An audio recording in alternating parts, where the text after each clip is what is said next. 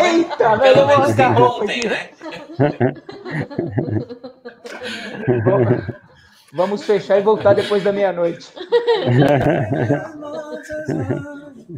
Salve, corredores! Está começando para vocês que assistem aqui pela web mais uma comunicação ao vivo do programa Fôlego. Toda quinta-feira às 8h30, você já sabe, tem Nunca é Só Corrida.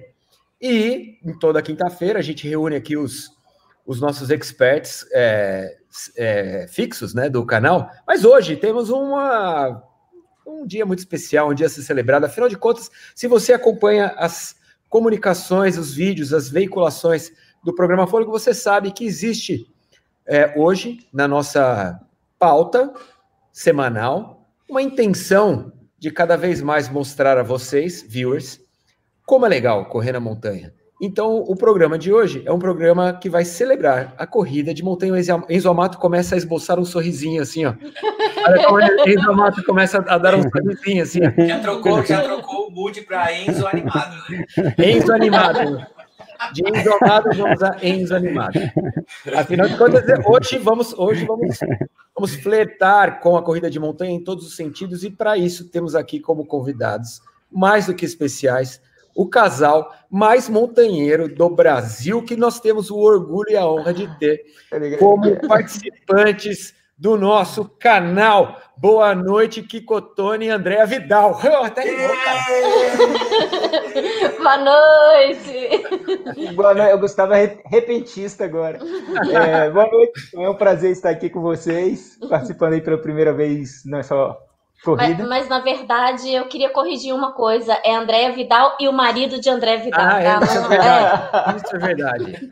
Não sei se vocês, membros da mesa, sabem, mas o Kiko ele tem um Instagram que chama O Marido de André Vidal, cara. É sensacional, velho. É Precisa, sensacional. precisa ver qual razão social está aqui hoje, né?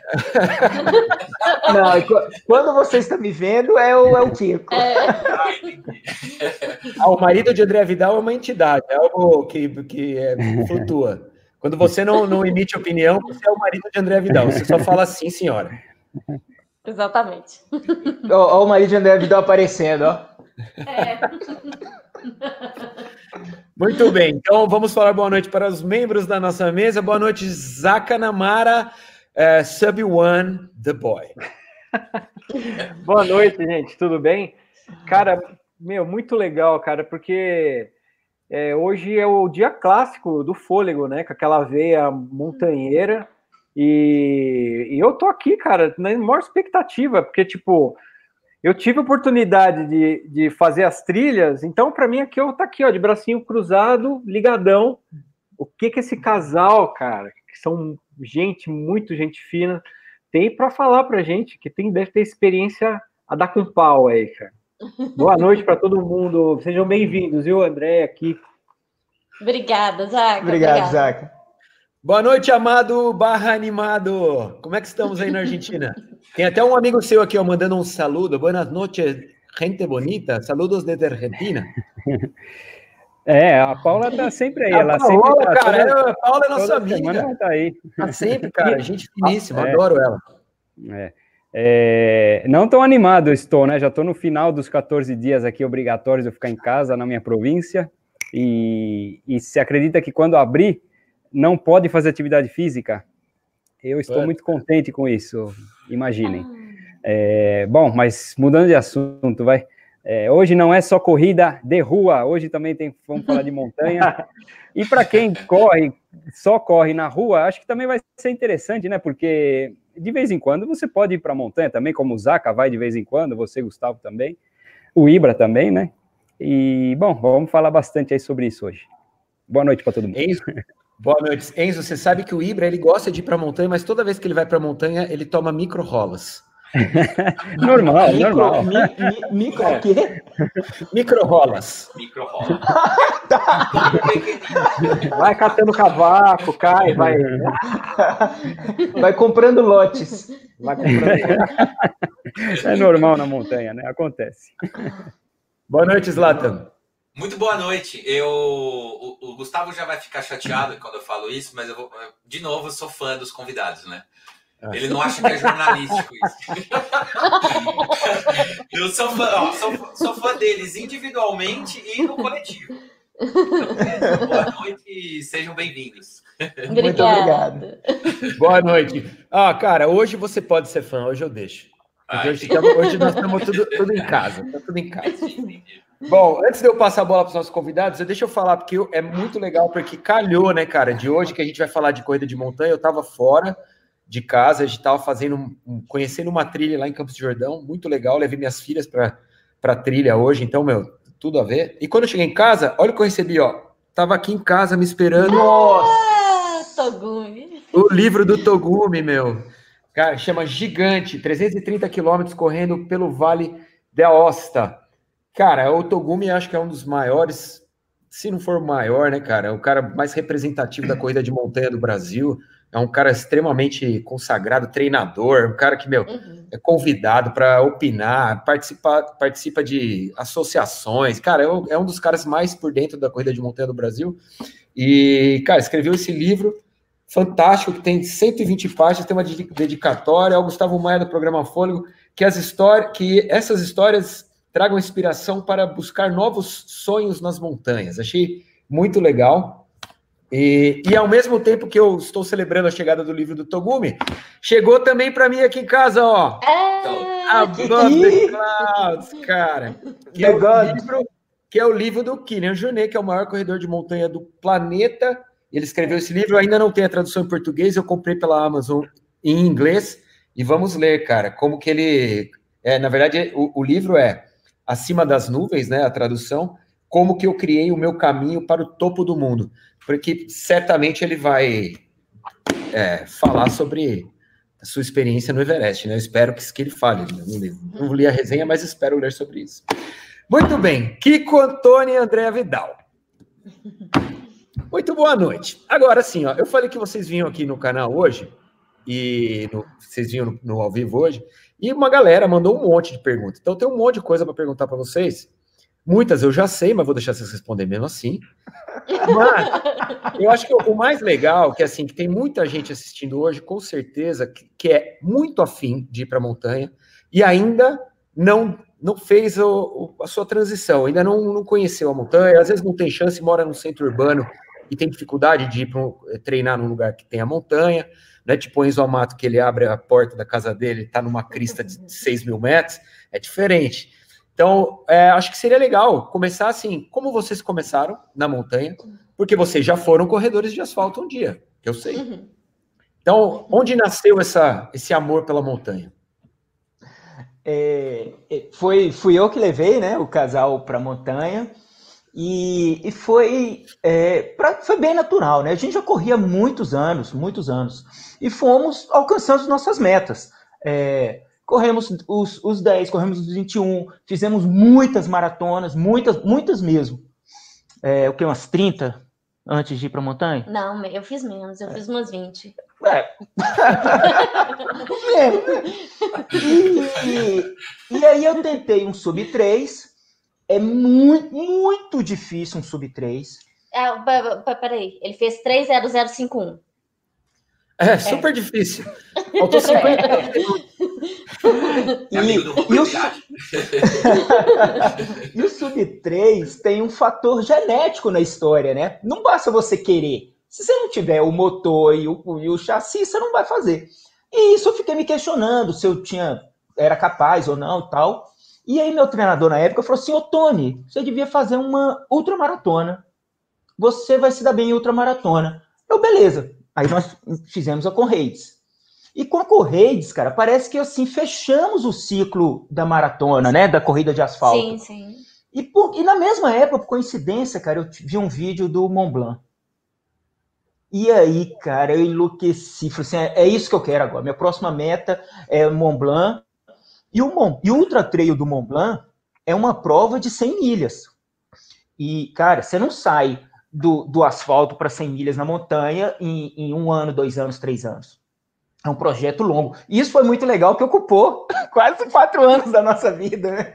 Uhum. E aí, beleza, vamos para Mont Blanc. E aí começamos a, a, a escolher as provas, tanto para aumentar o nosso volume, ganhar experiência de montanha, é, conquistar os pontos. É assim, é, é quase que outro esporte, né? É. E aí começamos a fazer as provas menores, fomos subindo, subindo, subindo, subindo. E aí a gente chegou agora aí nas 100 milhas, né, em 2018. É, a gente fez a Conrads, que, é, que é, para quem não conhece, é uma prova de asfalto, né, de 89 quilômetros, e no mesmo ano eu fiz minha estreia na montanha, eu fiz uma prova de 55, a PTR no Itacolomi, onde a gente foi, Gustavo, foi, foi minha estreia lá, Comecei errado, inclusive. Eu achei que porque tinha feito 89 no asfalto, na montanha 55 seria super tranquilo. Não foi. Aí no ano seguinte, a gente foi correr a maratona da Patagônia, que foi onde eu deveria ter começado, foi onde eu conheci o Enzo, inclusive, no meio da prova. Eu conheci é verdade, o, o é Enzo foi na maratona da Patagônia em 2015. Eu lembro que eu estava em, eu tava em primeira colocada geral feminina, eu estava arrasando, me achando o máximo. Cheguei em segunda. É, mas é, é, é, começar de provas mais tranquilas, inclusive, nessa transição do asfalto para para montanha, né? Um X-Terra, um Montandu, que são as provas de transições, inclusive. Sim. Concordo plenamente. Manda aí, Bran. Eu tenho, tenho duas perguntas para fazer. Uma é como que ficou o, o circuito K42 aqui no Brasil, então, né? Mas... E, e, o, e o Montendu também. E dois, como que ficaram o sistema de pontuação para correr o Mont Blanc é, o ano que vem, não sei, esse ano aqui eu acho que foi cancelado, né? Mas o ano que vem, se, se, vai, se, se a, é a pontuação do ano retrasado que vai contar, quem já tinha o, Qualify vai ficar. O K42 acho que saiu do país, né? Não, não tem mais provas. O, o Mont Blanc, quem tinha sido sorteado, tem vaga garantida para o ano seguinte, né? Mas eles ainda não informaram se eles vão prolongar o tempo de, de, de pontos que a pessoa tem, entendeu? Ainda não deram maiores informações. Mas para quem já estava inscrito, é, eles devolveram parte da inscrição, eu era uma das inscritas, eles devolveram 55% da, da, da, do valor da inscrição e eu tenho vaga garantida o ano que vem, mas Os tem que pagar tudo de anos, ano. Né? É, eu posso escolher o ano que vem, 2022 e 2023. Mas tem que pagar de nova inscrição. Essa é, uma, essa é uma boa, porque na verdade, assim, tem muita prova de asfalto falando o seguinte: se você. É, a sua prova foi cancelada, então você pode ou pedir seu dinheiro de volta ou escolher para participar nos próximos três anos, mas você, na verdade, nas, na maioria das, das majors está sendo assim. Chicago, por exemplo, é assim: você podia receber o dinheiro de volta ou escolher uhum. para participar do, é, 21, 22 ou 23, mas você não escolhe qual é. Eles que vão selecionar se você vai para 21. Ah, sério? É. E no Mont Blanc, não. O Mont Blanc você pode jogar para o ano que vem, se quiser. Sim, eu posso jogar para o ano que vem. E A você minha... vai jogar, né? Sim. assim, vamos, pelo, pelo andar da carruagem, vamos ver, na verdade, né? Porque do jeito que tá, já Boston e não sei o que, eu nem sei se ano, como é que ano que vem, apesar de ser final de agosto, né? Eu realmente não sei ainda. O pessoal não, perguntou. Vai rolar, vai rolar, vai rolar, porque, na verdade, o que acontece?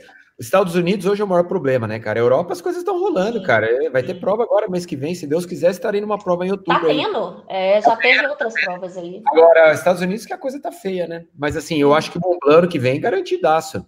O grande lance é que quem fez pontuação esse ano certamente não vai conseguir se inscrever, né? Porque é, todo mundo que opta em fazer o Mont Blanc e, e, quando a prova foi cancelada, se tiver a oportunidade de fazer no ano que vem, vai fazer. É muito difícil o cara falar, ah, não, ano que vem não quero. Uhum. É, então, então, o número de vagas disponível para quem ia se inscrever esse ano, vai certamente mínimo. vai ser mínimo, né? Uhum. Minha, minha, minha opinião é que isso é palpite, né? É que eles vão estender a validade dos pontos, né? Qualificatórios, porque não tem como a gente renovar a nossa pontuação. E que ano que vem não vai ter sorteio. É, eu acho também. Vão ser as provas by UTMB, vão ser quem já estava inscrito. É, ainda tem a última leva da turma que se inscrevia durante dois anos, não era sorteada, no terceiro tinha vaga garantida. Então, esse ano seria, não, ano que vem, é a última leva dessa turma, entendeu? Que mudou essa pontuação aí da UTMB. Ainda tem tudo isso, né, para é, ocupar mais vagas, né? Então acho que ano que vem não vai ter nada. E esse ano não teve quase nada de prova. Ninguém é, pontuou, é. entendeu? Mas você sabe que isso é uma coisa legal, porque abre a oportunidade da, do pessoal conhecer outras provas, tirar um pouco o foco do TMB. Assim, a gente ama, ama o TMB, ama, ama. É uma das experiências mais fantásticas, é um dos maiores eventos esportivos do mundo, não há dúvida. Mas, cara, o problema de ser bom demais é que a gente não consegue falar não. É. é. A gente foi quatro anos seguidos, né? E eu descobri, inclusive, numa live que eu estava fazendo, é, a, a, a pessoa que estava me entrevistando me contou é, que, se Deus quiser, ano que vem eu vou completar o TMB, o de 170, eu vou ser a primeira brasileira a completar as quatro provas do Afe Maria, segura a mulher, Kiko.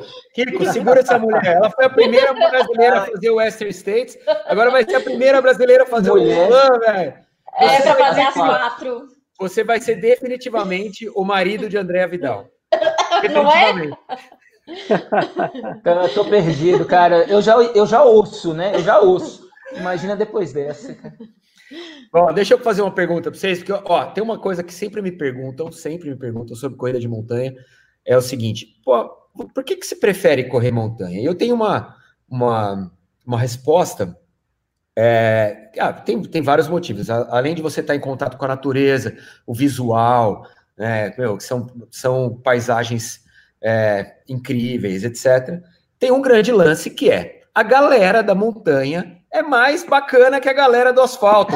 Eu tenho essa, eu tenho essa opinião, essa é a minha opinião. Eu já arrumei briga com um monte de gente que fala isso. A galera que corre montanha é mais gente fina que a galera que corre asfalto. Eu vou perguntar para vocês dois, por que que montanheiro é mais legal do que asfalteiro? É, é mesmo, eu concordo completamente. Ô, ô, Gustavo, eu vou te falar uma coisa ainda melhor. A galera que corre 100 milhas é ainda muito mais legal. Pô, aí, aí, sacanagem. Aí você quer que eu faça 100 milhas, né? Tô fora, não vai dar não. não você vai fazer. É, sabe o que, que acontece na montanha? É que não você corre relaxado.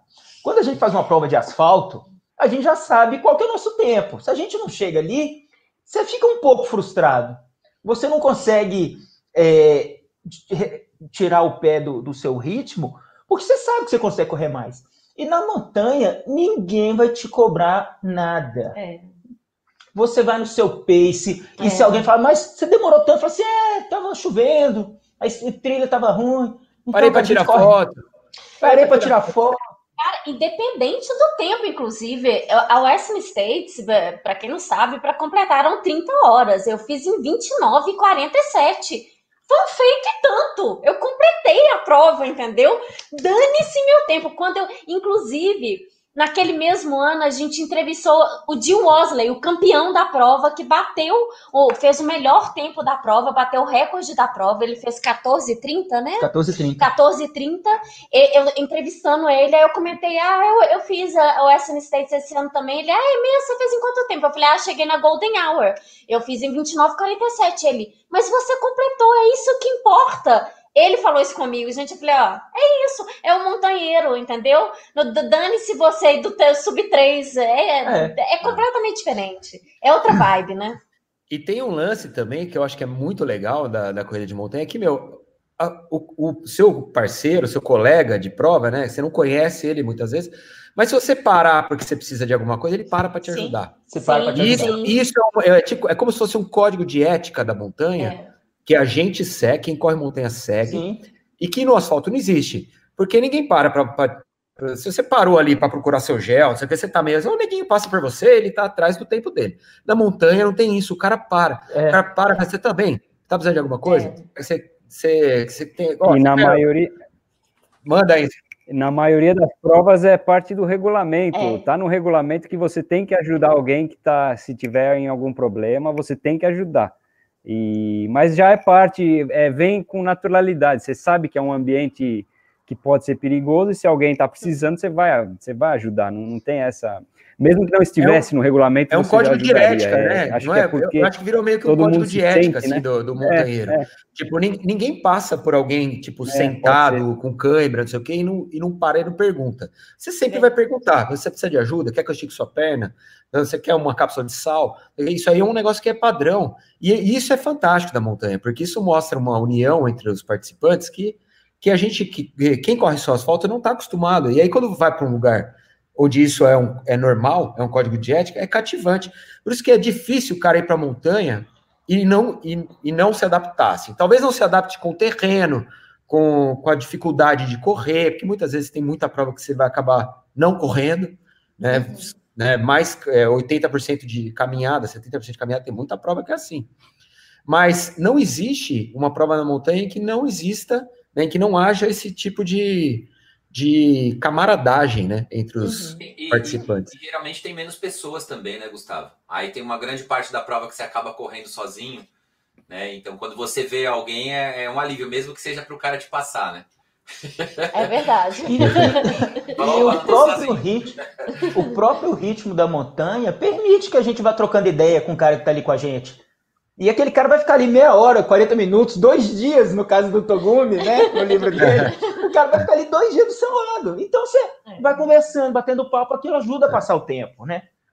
É, é dois, dois, dias correndo com o cara, a hora que acaba a prova, você sabe tudo da vida dele. É. Sabe absolutamente tudo, cara. E eu, eu tenho um episódio que eu falo na palestra lá que eu corri basicamente oito horas do lado de uma menina chilena, que, meu, nós, até de disfunção erétil a gente falou, né, no meio do, do, do trajeto. E, e cara, é, é, uma pessoa que virou uma, virou uma amiga, virou uma amiga minha. Eu falo com ela, meu, sempre. Eu sigo ela no Instagram, ela me segue. Ela posta uma, alguma coisa, eu curto. A gente se fala, tem a vida dela lá em Santiago e eu aqui no, no Brasil. E a gente se fala, cara. E isso é muito louco, porque qual que é a chance disso acontecer numa prova de asfalto? É. Nenhuma. Nenhuma. Nenhuma, nenhuma, né? Então. Você nem tem fôlego para ficar conversando, né? Você tá... corre no máximo com seu amigo que você saiu é. para correr com ele, mas você não encontra alguém no meio da prova e começa a correr com ele. Não existe. Bom, tem muitas perguntas aqui. É, alguém quer fazer uma aqui antes de eu começar? Manda, Zac. Bom, eu queria perguntar o seguinte: como é que foi essa transição do asfalto para a montanha, né, já que vocês chegaram na Conrads, né, que é um grande evento do asfalto, é, como é que foi essa transição? E, e, e, uma pergunta, aproveitando já uma pergunta aqui do Guilherme Teixeira, que é quais provas começar na montanha aqui no Brasil? Ah, assim, eu estava até pensando nisso, porque foi uma pergunta que eu recebi também pelo Instagram. E eu estava pensando numa fórmula, né? porque a gente não conhece todas as provas que a pessoa pretende correr. Mas uma dica que eu posso dar é, é ver. A, o Enzo aí vai poder até me, me, me concordar, discordar e, e, apresentar a ideia dele. É o seguinte: você vê o, o, tempo do primeiro colocado e usa como média ali 10 km por, por hora. Se numa prova de 50 o cara fez em 7, 8 horas, é uma prova difícil. Se numa prova de 50 o primeiro colocado fez em, em 3 horas e meia, 4 horas, é uma prova mais fácil. Então, essa você já pode olhar com mais cuidado. E como exemplo, né, é uma prova que eu sempre sugiro para iniciar, que é o Xterra Tiradentes, que é uma prova de 50 quilômetros, mas tem 21, tem 10, que é uma prova bem tranquila. O campeão faz a prova em 3 horas e meia. Esse mesmo campeão ele faz a prova da Insanity Mestre Álvaro lá no Espírito Santo em 5 uhum. horas e meia. Uma prova de 33 quilômetros. Então você já sabe, pô, se o campeão faz uma prova de 33 quilômetros em 5 horas e meia, cara, é quebradeiro, não, não vou começar nessa. Então era a dica que eu posso dar aí para o pessoal começar a analisar uma prova fácil. Muito legal. É, as provas é dar, dar uma olhada em altimetria, né? Quanto menos altimetria, mais tranquila é a prova de montanha. Aqui no Brasil, eu acho que são essas: a, a, a Montandu, a X-Terra, né? É, a, é, eu fiz Chapada Diamantina, é uma prova mais, mais tranquila, bem mais corrível. Xingó, mais ou menos. Não, Xingó, Xingó não. não. Xingó é ruim. Ah, eu, acho, eu acho as provas do Montandu muito legais, assim, muito acessíveis para quem está querendo começar, porque eles sempre uhum. pensam em todas as distâncias, né? Pensam assim, é. em proporcionar uma experiência mais fácil para o cara que está se aventurando no 10 ou no 21 do que para o cara do 42. E, e tem provas do Montandu que tem até 65 quilômetros. Então, uhum. é, as provas são bacanas para começar. E tem uma prova aqui na, pertinho de São Paulo, que é, são os 23K de Garatá, essa prova, cara, é uma. É, sempre que alguém me pergunta onde eu começo, Parece ser é de São Paulo? Tá, então vai para o 23K de Garatá. Porque são 23K com uma beleza incrível do lado da represa de Garatá, que é lindíssima. é só estradão, né? Não tem single track. As subidas são bem amenas. Então, assim, para o cara se ambientar com a, com a montanha, né? Para ter a primeira experiência, eu acho uma, uma super uma super prova. E eu fiz essa prova, o primeiro ano dela fiz, teve 400 e poucos atletas, no segundo ano eu voltei, tinha 800 e poucos, no terceiro ano tinha 1.600 e no ano passado teve 2.400. Então é uma prova que está assim, explodindo de, de participante, é uma prova muito legal para quem está afim de fazer. Aqui Você, perto vocês... de BH a gente tem Inhotim, é, corre dentro do, é, dentro do, do, do museu, diz que é muito bacana, tem uma subida que é muito difícil, mas eu não, eu não conheço assim, é gente que é da montanha que já correu lá para saber se realmente a subida é difícil ou era só porque era o pessoal da asfalto que estava correndo e achou mais complicado, sabe? É, mas o pessoal gosta muito dessa prova. É uma prova também para começar. É 21, são 21. Ó, o Marcelo Gaia tá falando aqui da 28 praias. O Ibra já correu a 28 praias. Se for, se for para migrar do asfalto ou para fazer uma transição, é melhor aquelas duas as duas etapas que é Costa Sul e Costa Central, né? A Costa Norte é paulada também. Quase Costa Norte é paulada. Que tem, acho que tem uns 900 metros só que é no acostamento assim da BR. O resto é tudo morro e terra e praia de areia bem fofa assim, sabe? Atravessar nadando o rio. E passa no Morro da Antena, né? Morro da Antena ali em. Termi, e termina passando no Morro da Antena. Na última edição eu não corri o Morro da Antena porque o cara, né, é, infelizmente faleceu lá e eles acabaram desviando o trajeto. O cara que estava fazendo meia maratona. Mas, inclusive, nessas, nessa, nesse circuito de 28 praias, você pode fazer em trio também, você pode montar a equipe e, e correr, né? André, Mas é uma boa experiência. Vocês, ach, vocês acham que houve uma migração de corredores para a montanha depois da, dessa história de pandemia? Vocês sentiram isso? Nossa. Hum, corredores. É, é cedo para falar é. da migração de corredores, mas sem dúvida a, a frequência nas trilhas disparou. É. E, e, é algo que, que, que eu converso com o pessoal do treio, é a gente segurar essa turma agora no treio. É, agora que eles já conhecem, já viram que é possível caminhar, que não é nada. É, claro que tem provas difíceis, mas é possível você fazer uma prova de trilha que seja agradável. Uhum. É, então tem que pegar esse pessoal que já está frequentando ali a trilha e de trazer como atleta de, trilha, de é, trilha mesmo. É, a gente percebeu, a gente tem muita trilha aqui perto de Belo Horizonte, muita mesmo. Elas são muito cheias, elas estão bem mais cheias, nem se compara antes da pandemia, mas é muita gente caminhando, fazendo trekking, entendeu? Corredor uhum. mesmo, a gente só encontrou os mesmos que a gente sempre encontrava nas trilhas. O uhum. corredor mesmo não mudou muito, não. Eu não, eu não notei essa diferença grande, não, entendeu? Legal. E tem muito, eu, eu, recebo muita. Porque eu tô, eu tô em contato com muito lugar que é parque nacional, que a maior, grande maioria estão fechados. Uhum. E, eu, e falando com, com os caras que são os, os, fiscais, os fiscais, etc., dos parques, eles falaram exatamente isso: que há uma, frequ... há uma frequência maior de gente entrando nos parques, mesmo com os parques fechados, cara, pulando, uhum. entrando, etc. Por quê? Porque o cara cansou, né, velho? Não tem academia, não tem nada para fazer. O cara tá querendo fazer alguma coisa, então ele acaba indo para lá. Ó, tem uma pergunta boa aqui, porque essa é uma pergunta recorrente, que é uma pergunta aqui do João. Boa noite. Quais os equipamentos necessários para iniciar nas montanhas? Eu vou estender. Eu quero... Evite é, micro-rolas. Evite os micro-rolas. Essa pergunta eu vou fazer para o Kiko para o André, mas também para o Enzo. Quero que ele responda também essa. Ai, cara, eu vou te falar que o primeiro é o tênis porque eu fui para montanha, comprei um tênis meia boca e o que, que aconteceu? Eu virei meu pé, rompi ligamento, entendeu? Compre, não precisa ser o mais caro, óbvio, né? Mas tem que ser um tênis de montanha. Não vai com Nike, Shox, não sei lá o que, para trilha, entendeu? É, compre um tênis para montanha. Não precisa ser inicialmente desses mais caros, mas tem que ser um tênis bom. Não, não pode ser nada meia boca, não. Você sabe a história da mina que foi correr a Ultra Fjord de Nusatri? Mentira! Não, é verdade. Ela não perdeu na primeira lama, não, gente? Não, ela ficou na montanha, ela conseguiu sair da montanha, ficou três dias dentro de uma tenda. Ela não conseguia descer. É, é, essa mulher Mas não foi por isso, né? ela tava de Nusatri. Ficou três dias dentro da, dentro da tenda da organização, porque não conseguia Aluna descer. Do Enzo? É amiga do Enzo.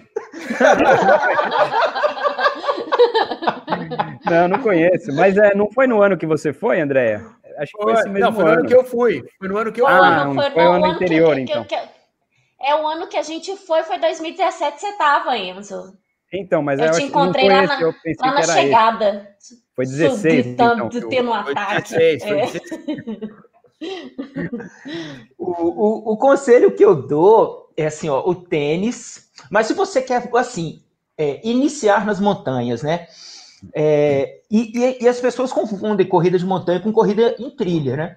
Corrida em trilha é qualquer superfície natural. Então, se você quer começar, vai para uma estrada de chão, tem provas que são praticamente todas em estrada de chão, e vai com seu tênis de asfalto. De asfalto. Beleza, é. você já começou a fazer trilha. Agora, quando a gente fala em montanha, cara, é um ambiente que já, já tem certas situações extremas e que exige uma certa autonomia. Porque se você está lá no alto da montanha, você, você não vai chegar no seu carro rápido, você não vai receber um resgate rápido. Então, é, poxa, o, cobertorzinho de alumínio, aquilo custa, sei lá, 10 reais na, em, em uma loja de material externo. Isso aqui põe, já põe, no, você nem precisa de mochila, né? Põe no seu cinto. É, uma garrafa d'água, é, um, um, uma, uma jaqueta prova d'água. Isso tudo é o, é o mínimo que você precisa para ir para a montanha. É, é, o, é o alumínio, uma jaqueta prova d'água e, e, e uma garrafa d'água para você beber e uma lanterna caso fique, né? Você fique noturno, né? E um band-aid, né, Ibra? Um band-aid. Você tá ligado que agora sai o band-aid do Star Wars, mano. Eu tô louco pra me machucar de novo só pra então, vamos correndo já, só pra eu tomar um microfone, pra eu ter um motivo pra. Não tô me machucando aqui em casa. Enzo, Enzo, vou deixar a pergunta, vou fazer a pergunta para você também, porque é, você, vi, você vive uma realidade de trilhas totalmente diferente das nossas aqui do Brasil. Né? Então, meu, você vai para umas cristas de montanha ali que é tudo pedra, que, que eu tô ligado que come o solado do tênis. É, minha pergunta é: quando você sai para fazer um treino, sei lá, de duas, três horas que você vai correr, você faz uma mochilinha com primeiros socorros ou não? Ou você coloca uma você, você leva o que dentro da, da, sua mochila? Tenho, tenho. É, eu levo até para para me sentir melhor com a mochila, porque quando você leva as garrafinhas d'água aqui na frente, se você não tem nada nas costas, elas elas pendem mais para frente, né? E fica te cutucando aqui atrás o, o, jaleco. Então, se você tem alguma coisa já na parte de trás, faz esse é equilíbrio com a parte da frente, é. Então eu vou com o item de, de, de, os primeiros socorros, né? Que foi o que o Kiko falou: o cobertor, tem é, álcool, é, uma, uma, uma faixa, né? É, são coisas que as provas pedem, e como eu vou treinar aqui, eu já faço esse volume pequeno aí para levar nos treinos. É, como eu tenho que levar mochila de qualquer jeito, porque eu tenho que levar água, é, e hoje em dia as mochilas pesam até menos do que os cintos de hidratação, é, tá bem parelho aí a coisa, então é mais confortável levar a mochila, no meu caso. É, mas juntando aquelas duas perguntas, é, para começar a fazer trilha, os equipamentos básicos, não precisa nem comprar o tênis, como a Andrea falou, caso você vá numa prova e pratique isso, come, gostou da coisa e começa a praticar, beleza, aí tem que comprar o tênis. Mas para conhecer, estrada de chão batido, como o Kiko falou, já vai servir, já vai fazer você mudar de ambiente, você já vai perceber que está num lugar diferente e você vai saber se gostou ou não gostou. E aí, é, se gostou, vai fazer isso mais vezes, vai fazer isso a cada 15 dias, vale a pena ter um equipamento adequado. A corrida acaba sendo um outro esporte, é diferente da corrida de asfalto. Você tem que ter os equipamentos corretos, é, então vale a pena investir num outro tênis só para fazer as montanhas é, e trilhas, enfim. É, e aí, como você vai começar com pouca quilometragem, né? Não como o André e o Kiko que vão para sair de uma ultra e vai para outra ultra na montanha. Não é assim que a gente começa, né? Não, é, não, é. E começar com um pouquinho não menos de isso em casa. quilometragem. Ó, tem uma é, pergunta. Então vai ser fácil, né? Você vai se conhecendo e vai vendo a necessidade é, peraí, Isaac, antes de mais nada, só para completar a resposta do Enzo, que é muito importante, como a gente falou que a menina foi para outra fiord de, de Nusa, Tri, Nusa. É, é, o dia que o Ibra tomou o micro-rola, Enzo, sabe que tênis que ele tava? Nike Free. então ele mereceu. E uma, e uma, outra vez que eu fui fazer essas 28 praias, eu queria ir com aquele Nike Free também baixinho, sabe? Que parece uma meia em cima. Eu e um amigo meu chegamos à conclusão de que eu estaria na mesma pedra até hoje. Eu ganharia da mina que ficou três dias na barraca, ainda estaria lá na, naquela laje de pedra derrapando, sabe? Não, ô, ô, Kiko, você sabe que eu fiquei, com, eu fiquei tão impactado com a cara dele, porque a hora que ele tomou o rola, ninguém viu ele tomar o rola, né? Ah. Eu, eu tava um pouquinho na frente, o Zaka tava um pouquinho atrás, ele tava no meio, então ele caiu, conseguiu levantar sem ninguém ver que ele tinha caído. Ele chegou, ele tava meio sujo, assim, né? E, e assim, meio, e, assim, meio, meio cabisbaixo. Meio sem, meio sem graça, meio sem graça. O que aconteceu? É. Ah, então, tomei um micro rola ali. Mas como assim? Aí ele começou a olhar assim, a mão tava sangrando, o joelho tava sangrando, a coxa tava sangrando. Eu falei, cara, não foi um rola tão micro assim, foi tão micro assim, não, né? Foi tão micro assim como você está falando, né? E aí ele começou a ficar mais chateado. Toda vez que ele via mais sangue, ele se sentia mais triste do rola que ele tinha tomado. Pô, eu fiquei tão um orgulho do, do, corredor de trilha. Pois é, é ele chegando na conclusão de que não era um micro rola, que era um puta rola mesmo, né? a, a, referência que tava ruim, né? Aí, eu cheguei em casa, eu, eu peguei um, um Salomon XA, um Elevate, para ir e falei assim: ó, leva essa porra, esse Nike Free eu não quero ver nunca mais aqui na Serra do Japão. Pelo amor de Deus, aposente isso, aposente. Senão você vai correr com a mina do Nusatri. Ô, Zaca, lança aquela. Fala, eu fala, tinha falado do tênis, inclusive, a gente faz uma trilha aqui em BH, a Retiro das Pedras. Se você vai lá na chuva, o pessoal vai de Nike Free, eles acabam tomando altos tombos lá. Por isso que eu acho o tênis vai ajudar, entendeu? Pois é, são trilhas fáceis, é um estradão e o pessoal tá lá caindo e se machucando, entendeu? É. Eu acho o tênis, eu, eu fiquei muito traumatizado. fiquei dois não, meses é, meio... Não, mas como hoje é um investimento tão alto, para a primeira ou segunda vez, vai de tênis que já tem, né? Aí viu que gostou, aí tem, aí tem que investir no equipamento. Sim. Aí sim. Ideia, o, o, Enzo, ideia. É, e você sabe que é o seguinte: é a primeira vez que eu levei o Zaca para trilha, que agora ele já está experiente, já foi para várias trilhas. Mas a primeira vez que eu levei ele, o Zaca para trilha foi nesse dia do micro rola do, do Ibra. E o Zaca, no final do treino, nós fizemos um treino de 16 quilômetros, ia até uma cachoeira e voltava. Era basicamente 90% de estrada de terra. Ele chegou, ele falava assim, cara, Nunca mais, nunca mais na minha vida eu vou fazer isso. A minha unha, minha unha soltou, minha unha do dedão soltou. Esse tênis não é um tênis, isso aqui é um coturno, era um speed cross. Isso aqui é um speed cross. Quando, quando, quando, eu vi que ele não conseguia correr nem na descida, eu falei, a coisa tá feia. Eu todo sangrando, mas mesmo assim eu falei, bom, tem que ir ele. Tem, tem alguém pior que eu, né? Não, a, minha, a minha a primeira experiência é, de, na montanha, foi justamente na, naquela, na, na serra ali do Japi. Para subir foi uma beleza. Depois a gente pegava um trecho que era, acho que o quê? Uns 20, 15 minutinhos descendo, né? Uma descida mais bem brusca. E foi ali que a unha do meu pé foi embora. Foi embora. Hum. Eu saquei que eu tava sem, sem a unha, que ela já tinha descolado, e ela fazia uma espécie de, de um vácuo, assim, sabe? Quando você vai abrir. abrir faz aquele barulhinho assim de bochecha, só... faz aquele clock, clock, assim. Eu andava, eu sentia, a unha faz assim. Fazia, eu falei, gente, eu, tô, eu perdi, acho que eu perdi a unha do pé. E eu percebi que quando eu ia voltar, eu falei, cara, eu não consigo correr, cara, eu não consigo correr. Porque tá doendo muito o meu pé, cara. Muito, mas muito mesmo. Não, aí ele ficou o mês inteiro falando assim: pelo amor de Deus, minha unha tá preta, minha unha vai cair. Eu falei, velho, você é corredor, cara. Corredor perde unha, mano. Não tem jeito, todo corredor perde unha uma vez na vida. Não, porque minha unha, porque foi a montanha, porque foi a montanha, beleza. Aí nós fomos pra Estrada Real, o, dois dias antes de encontrar vocês. A gente tava lá no, no, no Caraça. Aí ele me mandou um WhatsApp, eu tava vendo, não sei o que, pôr do sol, ele me mandou um WhatsApp, vem aqui no quarto, quero te mostrar uma coisa. Agora que eu entrei no quarto, ele tava com a unha na mão, assim, ó. Oh, Viu? Caiu, caiu a unha. Mas é, é, o Speed Cross, cara, ele é muito estreito. A gente já teve, é um dos, é um dos maiores, é um dos tênis mais vendidos é. da Salma. Mas ele arranca unha mesmo, é. arranca unha mesmo. É. Eu sei. Bom, Oh, a pergunta que estava aí para vocês é a seguinte, ó. é, corredor de asfalto vai para trilha. E o corredor de trilha vai para asfalto? Eu não conheço, eu não sei falar. Não. Eu não, não É porque é difícil a pessoa começar correndo na trilha, né? É. Eu não conheço ninguém que, Começou que já começou a trilha. treinar na trilha, porque não, É. não tem trilha perto de casa. A gente começa a treinar Na rua. Quanto mais É. perto o, o local de treinar, melhor. É. Mas eu também, não- assim, o, o- a, a, a questão é, depois que você começa a essa prova de trilha, você não abandona a trilha mais não.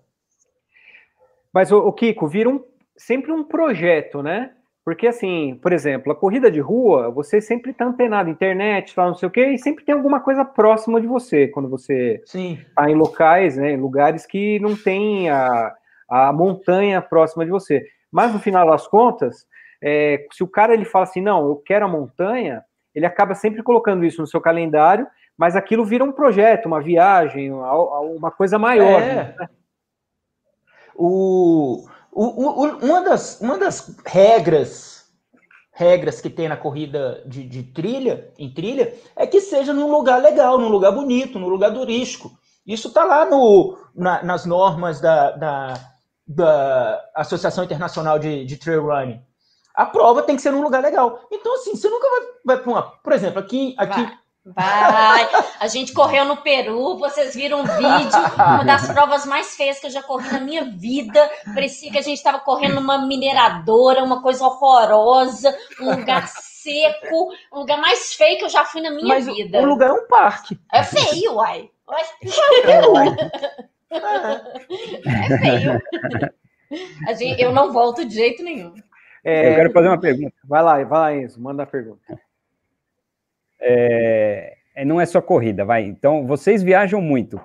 É, vocês já contaram quantas vezes vocês viajaram no ano? É, vocês são diferentes dos, do, por exemplo, do Gustavo. O Gustavo viaja a convite muitas vezes, né? É, vocês têm que bancar todas, né? Como é que vocês, Sim. é, vocês já fizeram? Nem quantas todas, vocês já fizeram no ano? também é assim. Ah, é? todas. Olha, Também tem, tem convite um- para eles agora também, viu? É verdade. Ah, é é legal. verdade. Bom, e outra, É. outra pergunta. É, vocês já se perderam nessa organização de passagem, de hotel? Já pagaram duas vezes a mesma coisa? Enfim, contam. Já se desorganizaram com tantas viagens assim? Não, cara. Não, a gente não. A organização já, mas a gente não. É, teve um ano que a gente viajou, eu acho, aquele ano, você lembra assim, dólar a 1,80? Uma coisa assim, que você saía assim, né? Dólar, dólar! Esse ano a gente viajou, cara, umas, umas quatro ou cinco vezes pro exterior. Em 2014, que a gente fez a Conrades, a gente, a gente fez quase 12 provas no A gente ano. fez duas provas no ano, mas É. muitas foram aqui no país, né? É, 2017 a gente viajou bastante, a gente foi para todos os continentes, não foi? Ah, é, em 2017 a, A gente gente foi correu. Austrália, a gente É foi para verdade. África, a gente foi na Europa. É. Caramba. E, e, cara, eu curto. Minha viagem começa a hora que eu falo assim: vão correr tal prova. É. Aí eu já começo a olhar passagem, eu já começo a olhar hotel, eu já começo a olhar onde a gente vai. Aquilo ali pra mim é uma curtição, é uma curtição. Então, quando eu já, eu já viajo, já, pô, já tá tudo pronto, já tá tudo pronto, eu já tô programando a viagem do ano que vem. A, a nossa vida é muito tranquila, a gente tem 18 anos de casado, nós optamos por não ter filhos, a gente só tem cachorro, então colocou no hotelzinho, a gente já tá pronto, pega as malas e vai, E vão né? viajar. É bem mais tranquilo. Agora, quanto à organização, a gente foi para uma prova, a gente chegou, eles tinham esquecido de reservar nosso hotel. Isso Pô. era, sei lá, 10 horas da noite, a Ah. gente chegou, o hotel não estava lá, a gente vai para lá, vai para cá, pega um táxi em euro que deu 120 euros e vai para outro hotel. a gente, meu Deus. Mas isso foi um erro, né, de, de programação, né? Sim, Porque a sim. gente. Foi uma prova que a gente foi, faz- foi fazer a cobertura, foi a última prova que a gente Foi, fez. foi a última prova que a gente correu, que é, eu corri, você É, abandonou. eu corri. Você vê, né? Isso é bullying, né? Considerado. E, então eu não preocupei com a organização, porque eu achei que a organização ia organizar tudo. Cara, foi um desastre. Foi um É, desastre. mas foi só isso. Depois eh, eles voltaram e colocaram a gente no hotel, que inicialmente a gente ia ficar, que era um hotel sensacional, inclusive. É, então foi, foi al- al- algum erro ali inicial, mas no final deu tudo certo. É. Eu posso Ô, falar. casal. eu- Ah, fala, fala. Só fazer uma pergunta, aproveitando que tá, é, todo mundo aqui tem o pezinho na montanha. É, vocês que correram, é, fizeram montanhas no Brasil e fora, vocês é, conseguem identificar diferenças assim de correr no país e correr fora do país? Isso eu queria uma opinião de todo mundo, assim, rapidinho. Como é que é a experiência? Ah, cara, primeiro que assim, ó, o correr correr montanha no Brasil, na verdade, a gente tem a gente tem muito pouca altimetria no Brasil, né, cara? Então, você vai ter terrenos mais terrenos molhados, né? Você vai ter é, você pode pegar terrenos diversos no meio de uma prova só, que no Brasil tem muita prova que ela é de montanha, mas também de praia, né? Mas assim, nada se compara a, a correr em alta montanha, a correr uma prova que tenha mais do que 5, 6 mil de desnível positivo, e no Brasil é muito difícil você ter uma prova assim. Então, o, o, o europeu, a gente chama europeu de cabrito, porque os caras eles estão habituados a correr uma prova de. É, o que o que e a André fizeram lá no, no Mont Blanc, é, aqui no Brasil é impossível você fazer uma prova com esse desnível altimétrico, entendeu? Então, acho que essa é a principal. Para mim, essa é a principal diferença. O que, que vocês acham aí? Tem uma cultura de montanha nos outros países, né? O Enzo é. vive uma cultura sul-americana de montanha.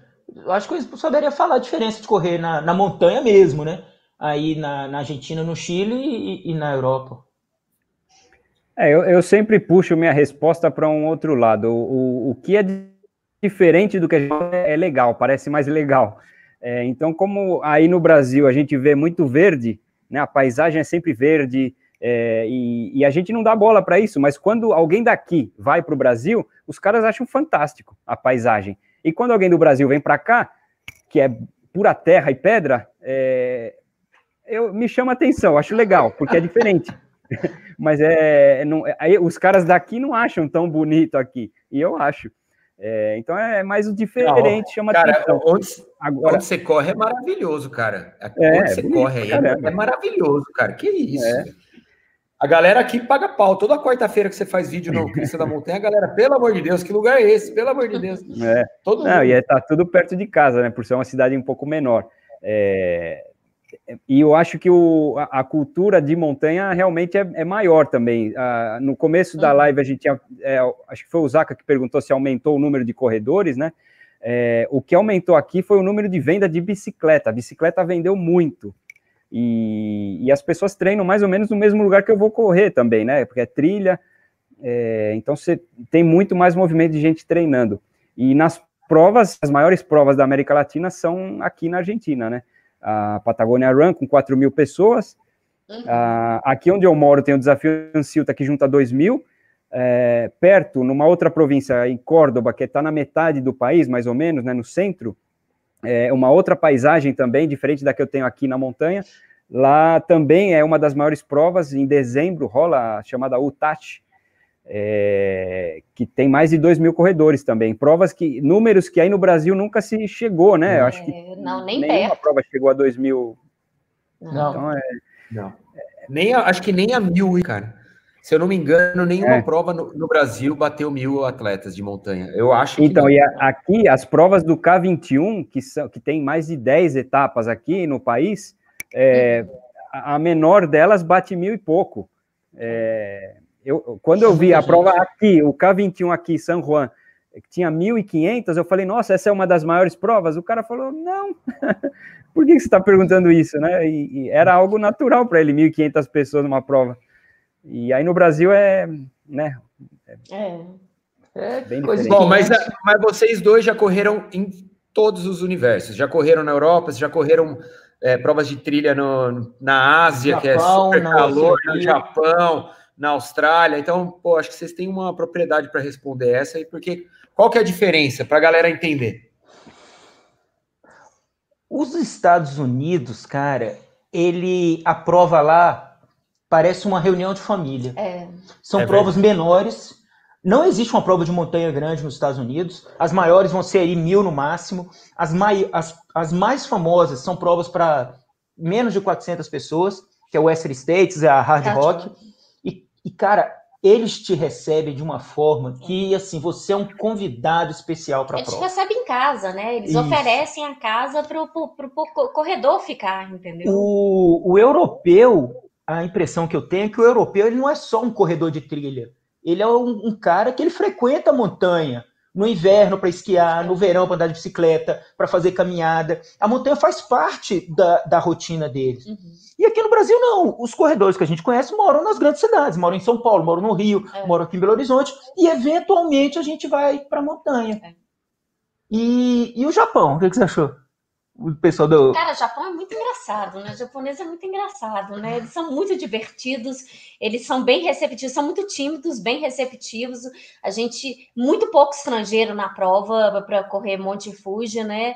É, mas eles são muito divertidos, eles correndo na lama. Eu juro para vocês, eu achei que eles iam tirar o tênis para passar pela lama. O japonês ficar sujo, cara, é o fim do mundo para eles. Não, detalhe, no, não, é verdade, nos pontos de apoio tinha lugar para você lavar o seu tênis. Para você lavar é o seu tênis e seguir na prova. Mas ele, a organização é impecável, né? Eu achei sensacional. É. São, são, é muito diferente, as paisagens são muito diferentes, é tudo muito diferente. A gente ainda tem muito a crescer no Brasil em relação às provas, né? É, tá, tá, crescendo bastante no Nordeste. Quando a gente falou do Xingó, não é porque a prova é ruim, não, gente, porque a prova é difícil. Não vai esperando uma prova fácil no Xingó, igual eu fui. Achei que ia ser igual Chapada Diamantina, foi uma prova bem dura, a Xingó. É, então a gente está com muita prova boa, mas ainda tem muito a crescer, muito a aprender, né? É, a gente está começando agora, o pessoal está correndo prova sem milha, a, a Western States, que é a mais antiga, é de 70, é, 77, 77, né? entendeu? É, então não, é, e, muito e tempo. E você tocou num assunto que é, que é incrível isso, porque na verdade esse, esse é um esporte novo. Se a gente pensar o Mont Blanc, Sim. que é a, a, maior prova de montanha do planeta, que é o Mont Blanc, ele não tem 20 anos, né? Não tem não 20 tem, anos. Não tem, 20 é, anos. Não tem 20 então, anos. é uma cultura de corrida muito jovem. É. E, e, e aí você tocou num outro ponto que é fantástico, cara, que para mim, o cenário de montanha mais próspero do Brasil hoje é o Nordeste. Não tem no tá Sudeste, nem no Sul a quantidade de provas e, e a uhum. qualidade das provas também, porque as provas são. Eles já entenderam como que é o esquema da, que eles querem fazer e como as pessoas gostam de correr as provas lá. Então, assim, é sempre um puta café da manhã legal pra caramba, é. que você vai lá, você come mandioca, não sei o quê, ovo mexido. É, meu, e a galera confraterniza, tem muito é. do espírito tem muito do espírito americano nessas provas é. do Nordeste, que é a história é. de todo mundo confraternizar antes e depois da prova. As provas têm um grau de dificuldade bem elevado, porque, na verdade, se pensar no Brasil, é onde você vai correr com maior temperatura, com clima Sim. mais seco, às vezes muito úmido, mas em, na grande maioria no interior do, do Nordeste, bem seco, é bem seco mesmo, que deixa a prova bem difícil. E tem bastante prova, e as provas estão cada vez melhores, e os circuitos já estão ali é, ativos há três, quatro anos, desafio das serras, a prova da Chapada Diamantina, a prova do Xingó, tem muita prova, cara. Agora tem os, ó, o pessoal lá que faz o K21 de pipa, que também bomba pra caramba, é, é prova de, de, de montanha, se for pensar, né? Corrida de, de aventura, né? É. Mas é, é, é, a realidade do Nordeste é muito legal, muito legal mesmo. Uhum. Bom, que, que vocês ainda não correram? Porque, meu, eu sei que vocês ficam ali, ó. Eu fico, vocês ficam olhando ali aquela listinha de. Você entra, você entra no site do, da UT, Ultra Trail World Tour, e fica assim: caralho, qual que eu vou fazer esse ano? Qual que eu vou fazer esse ano? Essa é que eu faço, essa é que eu faço. O que, que vocês não correram que está na mira próxima? E qual é o sonho de consumo do casal Kikotone André Vidal? Ou André Vidal e o marido de André Vidal? O marido vai falar primeiro, porque o sonho de consumo dele é o Western States, óbvio. Não, não, mas essa não vale, essa não vale, essa a gente já sabe, essa a gente já sabe. O... É, é, engraçado, cara, porque quando eu comecei a querer correr o Western States, para mim era mais uma prova. Assim, porra, eu vou me inscrever, daqui a dois anos eu sou sorteado, vou lá e corro. Normal. Bicho, isso já vão, ser, vão completar seis anos que eu tô querendo fazer essa prova. Então já virou obsessão. Assim, eu nem quero mais correr, eu tenho que correr. Eu preciso, eu preciso fazer essa prova. Mas, uh, de, assim, que eu gostaria de correr também é outra prova muito difícil, que é a Hard Rock, que é no Colorado. Eu, tô, eu quero fazer uma prova no Colorado. Eu vou ser sorteada. Não vai. Mas a Hard Rock, ela é, além de ser 50 vagas de sorteio, ela exige que você corra uma prova de 100 milhas e dentro de uma lista de provas difíceis de 100 milhas. Então essa é uma prova assim que é difícil qualificar, é difícil ser sorteado. Essa eu não tenho muita esperança de correr não. E ainda vai correr lá na área do Anton Krupka. Krupka, é, mas com certeza para 2022 eu devo fazer alguma prova no Colorado. Ou Steamboat, ou em Colorado Springs, alguma prova de 100 milhas pelo Colorado. E, e assim, meu sonho hoje em dia mesmo é a, a, a Thor de Giantes, que o Togô ah, me fez. Ah, ó, isso é novidade, eu não sabia dessa, cara. É, Mas... é, eu queria fazer ano que vem. Eu queria fazer mais uma prova de 100 milhas esse ano, que é o Monte Rosa, pegar uma, uma casca mais grossa, e ano que vem eu iria para Thor. Mas agora eu joguei para um ano para frente. É, Mas essa é quantos, é quantos quilômetros? 300? São 300, 330. 330 com 26 mil de ganho, seis dias e meio de prova. Tá, tá na minha lista também. Quero, quero fazer o Thor, mas daqui uns 3, 4 anos. Eu acho que eu queria fazer Ultra Trail Austrália. Eu vou ser sorteada para Hard Rock, né? Nunca! Eu tô, eu tô esperando só eu fazer a prova para qualificar. Eu, te, eu, juro que eu te mato. Aqui, ó, tá gravando, não tá? Tá gravando. Cara, assim, isso é legítima defesa da honra. Eu mato essa mulher. Eu mato essa mulher. Eu, eu, eu, queria fazer uma pergunta que é o seguinte: essas que são por sorteio, óbvio que depende do sorteio. Uhum. Mas, assim, sempre que é possível, vocês pensam em fazer as provas juntos, se inscreverem juntos para poder viajar juntos e etc. E se vocês decidem que vão correr no, no mesmo pace, etc., se der, Nunca. deu, ou, ou, cada um por si, Deus por todos? Nunca que eu vou correr com essa pessoa. Nunca. Ele é muito mais rápido, né? Não, não, não, não. Eu acho, é sofrido para ele, é sofrido para mim. Ele foi meu pace na Western States, porque ele estava cansado também. Não, não, não, não. Fui seu pace porque você estava calada. É verdade. Ela não conseguia falar. Eu não falava, mas ele, você não sabia disso até então, né? É, ele, não era, ele não seria meu pacer, inclusive, na Western States. Ele foi porque tinha que ser ele, senão eu realmente eu não completava a prova. E assim, a gente, a, eu, a gente não treina junto, inclusive, a gente sai para treinar, ele larga e eu, e eu fico para trás e vou no meu ritmo, entendeu? Eu acho que atrapalha tanto, ele me atrapalha eu tentar acompanhar ele, ele me atrapalha, então não, correr junto não. E geralmente os sorteios, por exemplo, do TMB, você consegue é, é, escrever de dupla, né? Os dois são sorteados. Para provas diferentes, é. mas se um for sorteado, o outro vai também. É, entendeu? Então. Ah, que legal, a... eu não sabia dessa, velho. É, é. Você faz o grupo. É, você, é, é. pode. Na, na verdade, nem é só de dupla, né? Você pode ter quantas pessoas? Eu não sei quantas pessoas. É. Você junta no grupo e assim, eu vou para. São, são cinco provas, né? Cada uma Quatro. tem uma. MCC, OCC. MCC não é sorteio. Ah, é verdade. Ah, então são quatro provas que sorteio, cada uma com um grau de dificuldade é. de ser sorteado. Então, quando você se inscreve, quatro pessoas, cada um para uma prova, é, vale a pessoa, o, o, o, o, número né, da pessoa com menor chance de ser sorteada. Então, se aquela pessoa com menor chance for sorteada, ela leva todo mundo com ela. A mais difícil ser sorteada é a menor, é o 55, é o OCC. É, é a mais é difícil. Onde é, mais é que é onde todo mundo quer começar, né? Que é a prova menor, supostamente, é mais Kids. fácil, né? E é o que é, é, é, é a mais difícil ser sorteada. 54 quilômetros é Kids. É. Kids. Vai tu trocar ah, um negócio engraçado no TVD, cara. Multiqualificada, viu, Gustavo? Cracrá, ó. O que, que é? O, a multiqualificada. O cracrá aqui, ó. Tá aqui, ó. Cadê o Cracrá? Tá aqui, Crai, ó. Cracrá tá aí. Hidratação. Crai hidratação. Aqui, ó. As verdinhas. É, Kiko, essa pergunta para você, ó. Kiko, tá é mundial?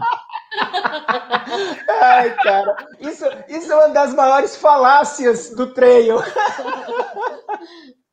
É porque eu, eu discuto muito com meu meu ex-treinador, com, com, com com outro professor de, de educação física que é referência para mim, né, o Guilherme de Agostini, que eles são os, os coordenadores técnicos da seleção brasileira de treino, que acho que ele caiu assim, tomou o micro-rola, bateu a cabeça, ele fala que, que o Mundial é maior que o TMB.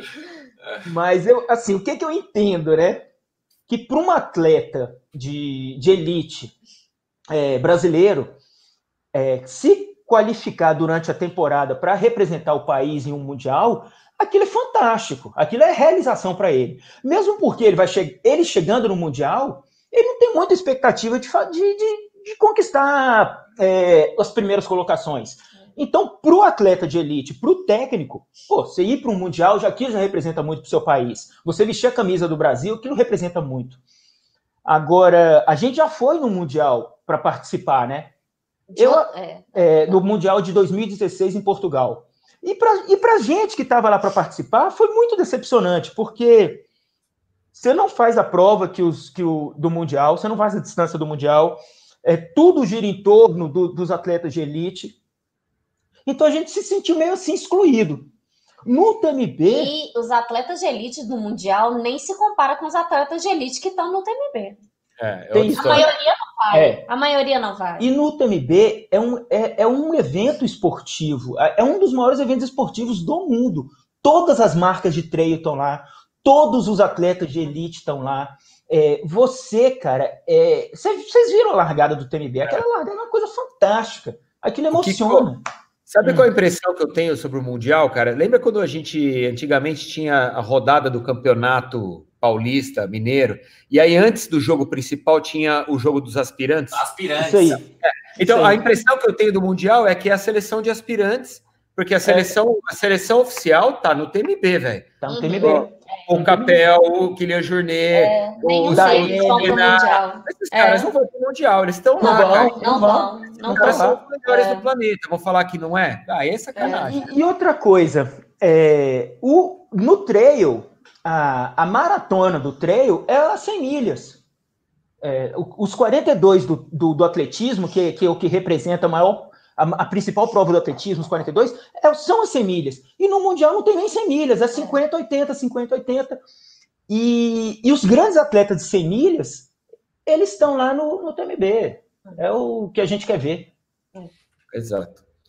Bom, é, antes de eu encerrar, que já estamos passamos da nossa hora, tem uma mensagem aqui para você, viu, Kiko? Se a Andréia foi sorteada, o Kiko vai vestido de Andréia Vidal de sainha. Com a sainha verde da Debs, que não está aqui hoje, em homenagem a ela. Luísa, eu não vou poder ir porque eu vou estar tá cumprindo pena. Homicídio doloso por motivo torpe. Não, o motivo é bom, o motivo é não, motivo torpe. Você não, você não matou ela nem no dia que ela foi celebrar que o Atlético perdeu o Mundial lá no, no, no, no Raja Casablanca? Você vai matar. Raja. É, foi lá pra Raja celebrar, você ficou quietinho, pianinho, é. rapaz. É porque ele tava no Marrocos sofrendo. Bom, casal, eu quero agradecer demais aí a presença de vocês hoje. Deixa eu te falar uma coisa. Eu estou vendo um monte de pergunta que está chegando aqui, que é de gente que é iniciante, que está querendo dicas de, de como entrar na montanha, dicas mais básicas. Então, eu vou já convidá-los é, publicamente para a gente fazer uma ou uma live no Instagram, ou de repente repetir aqui e falar mais sobre essa migração aí, porque, cara, o público do, as, do asfalto ainda é muito maior que o público da montanha, e tem muita Sim, gente. Dúvida, sem dúvida. É, então, tem muita gente ainda olhando, já olhando né, para a montanha com, no, com novos olhos, né? Por conta uhum. dessa história do, da, do que a gente anda vivendo. Então, eu já vou convidá-los, depois a gente marca um dia, uma hora, para gente, a gente fazer novamente e agradecer, cara. Obrigado aí pela, por vir compartilhar a experiência de vocês aí para os viewers do Folha, como vocês fazem sempre. Como a gente estava sem provas, então tivemos que matar a saudade aqui, né? É, a gente que agradece, né? A gente fala pra caramba, né? A gente acha que uma hora é até pouco, que a gente tem tanta coisa para contar, para falar. É o nosso encontro lá em Ouro Preto, né? A gente não para de falar, a gente tem, tem muita coisa para contar. Vai ser um prazer estar aqui de volta e muito obrigada pelo convite novamente. Sim, mas eu agradeço sempre a sua generosidade de compartilhar seu espaço com a gente, né? Imagina, cara, quem, quem ganha são os viewers, cara, com vocês aqui. Então, para mim é um prazerzaço, além de, de ser um prazer de amigo, de, de, de, que eu tenho saudade de conversar com vocês, é, para os viewers tenho certeza que é muito, mas muito, muito valioso é, tudo que vocês passam. Valeu, gente. Boa noite, meus amigos. Amado? Amado. boa noite, boa noite. Eu vou deixar a bomba na live agora. Vou deixar a bomba. É, vocês falaram que vocês falaram que corredor de montanha é mais legal, mas vocês não dão nem a hora se alguém pergunta a hora para vocês na rua, né? Quando vocês estão correndo. Agora deixei, falaram isso na outra live. Ô, Gustavo, rapidão. É, você perguntou quando o Enzo postou a foto dele com, com a Fernanda Keller, se não me engano, se podia correr de sunga. Não e pode. eu me lembrei de uma história pitoresca, que o Giliardi ganhava todas as provas correndo de sunga, mano. Então eu acho que pode correr. Pode correr não, de mas... sunga, sim. Não, não, não, peraí. Mas aquilo mas era triatlo. Eu tava no triatlo. ele ganhava as provas onde? Lá na casa dele, lá em Bombinhas. Lá, não, cara, se ele quiser... Tem se ele quiser correr pelado lá, ele pode, velho. Tem um corredor americano. Não, tem um americano, inclusive, que fez a Western State. De sunga. Cara, ele chegou super bem. Ele só corre de sunga. A gente, de ele, sunga. A gente encontrou com ele na, na The North Face Peru. Ele estava de sunga. Ele só corre de sunga. E sunga não é sunga discreto, não. É sunga rosa com amarelo. É, mas é porque ele estava na North Face Peru, né? Então é diferente. Não, e na Western State. O Western State também. A galera tá querendo validar aquela sua foto de sunga, velho. Aquela foto lá você tinha que rasgar, jogar fora, nunca mais. Mas, pelo amor de Deus, nunca mais publique aquela foto dentro das vinculações do programa Fôlego, por favor. Não, não. Aquilo lá era teatro, anos, uh, início dos anos 2000, era, era aquilo era raiz, era raiz aquilo. Todo mundo era uma... tava de sunga. É Todo Zaca, mundo aquilo, era, aquilo era raiz ou era um tubérculo, Zaca? Ai, bom, eu não, eu não vou nem me pronunciar, deixa eu ficar quietinho aqui. Ah, gente, é, boa noite a todos que acompanham até agora. Boa noite, Zaca. Boa noite, Enzo. Boa noite, André. Boa noite, Kiko. Boa noite. Boa noite. Tchau, tchau. Valeu, gente. A gente se vê na semana que vem. Mais uma vez, nunca é só corrida. Sempre toda quinta-feira, oito e meia da noite. Até lá. Até.